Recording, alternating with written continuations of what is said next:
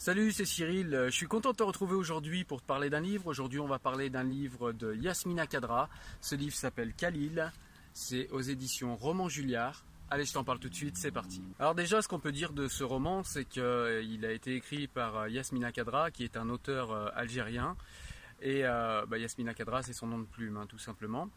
Donc ce qu'on peut dire également de Khalil, c'est que c'est un livre qui va traiter de terrorisme, de djihadisme et de la manière dont les jeunes, euh, les jeunes de quartier, en l'occurrence dans le livre les jeunes de Molenbeek, donc en Belgique, hein, ce quartier de Belgique, peuvent en arriver à avoir envie de mourir et à avoir envie de se faire exploser au milieu d'une foule. Alors le livre commence euh, sur les chapeaux de roue puisqu'au tout début du livre, en fait, euh, dès les premières lignes, on est tout de suite avec euh, Khalil qui est équipé, il est dans une voiture en fait avec d'autres personnes et donc ils sont tous équipés d'une ceinture, une ceinture explosive et ils vont aller commettre un attentat suicide à Paris, donc au Bataclan, au Stade de France, etc.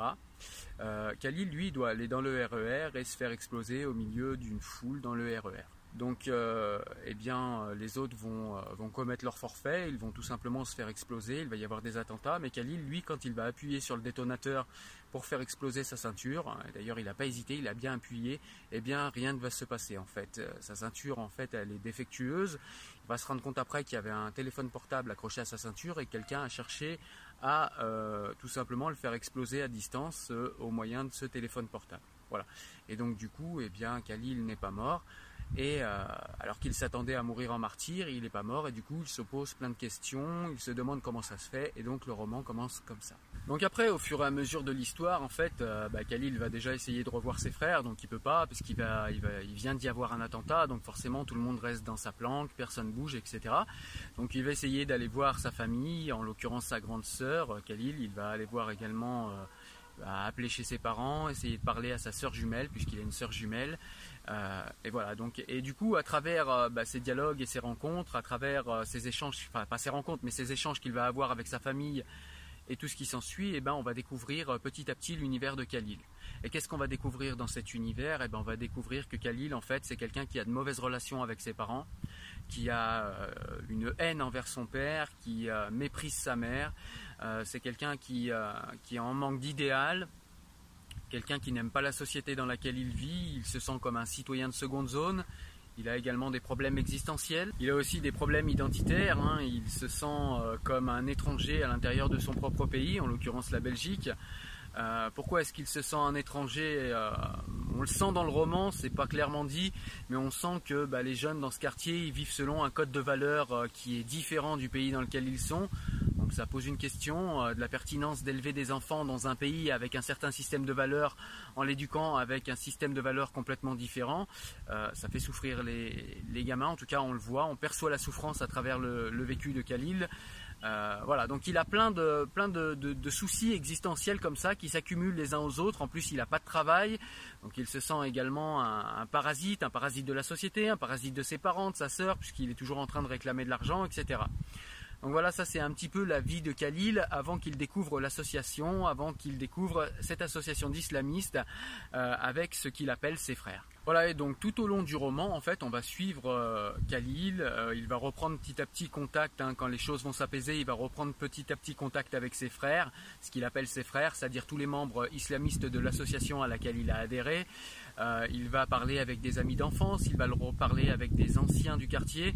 Et donc, à travers tous ces dialogues, tous ces échanges qu'il va avoir avec tous ces gens, on va comprendre un petit peu comment Khalil a grandi, dans quel quartier il a grandi, pourquoi, euh, comment il s'est senti tellement mal avec tous les problèmes que j'ai énoncés tout à l'heure, les problèmes d'idéaux, les problèmes identitaires, les problèmes, euh, euh problèmes existentiels. Euh, Khalil a du mal avec la finitude et c'est vrai que ben, c'est tentant de croire à un paradis qui d'un coup ferait que ben, on n'a plus à être confronté à la finitude de la vie.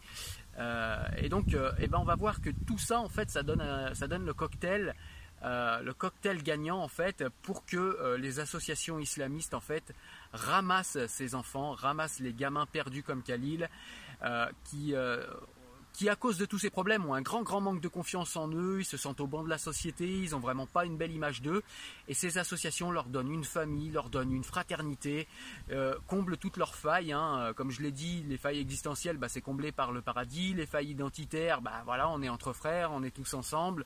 Les nations ne comptent plus, on est les frères de l'islam, etc. Donc ça comble tout un tas de problèmes comme ça, et puis surtout ça comble le manque de confiance, parce que Khalil c'est quelqu'un qui avait un grand manque de confiance en lui, et du coup l'association lui fait sentir qu'il est un bijou, qu'il est le meilleur des meilleurs, puisqu'il veut finir en martyr, et c'est celui qui est dans leur système de croyance, celui qui va terminer au paradis à côté des prophètes, soit dans les plus hauts niveaux du paradis.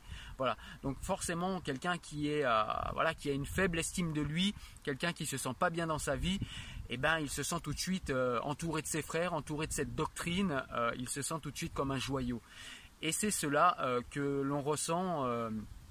Quand on, quand on, lit les pages du, du livre de Yasmina Kadra, c'est cela qu'il nous fait ressentir à travers la vie de Khalil, à travers ses délibérations, à travers ce qu'il dit, euh, lui-même de l'association. Et ça je trouve que c'est un point très important. Est-ce qu'il va finir par se réveiller? Est-ce qu'il va finir par euh, revenir à la raison, à la rationalité?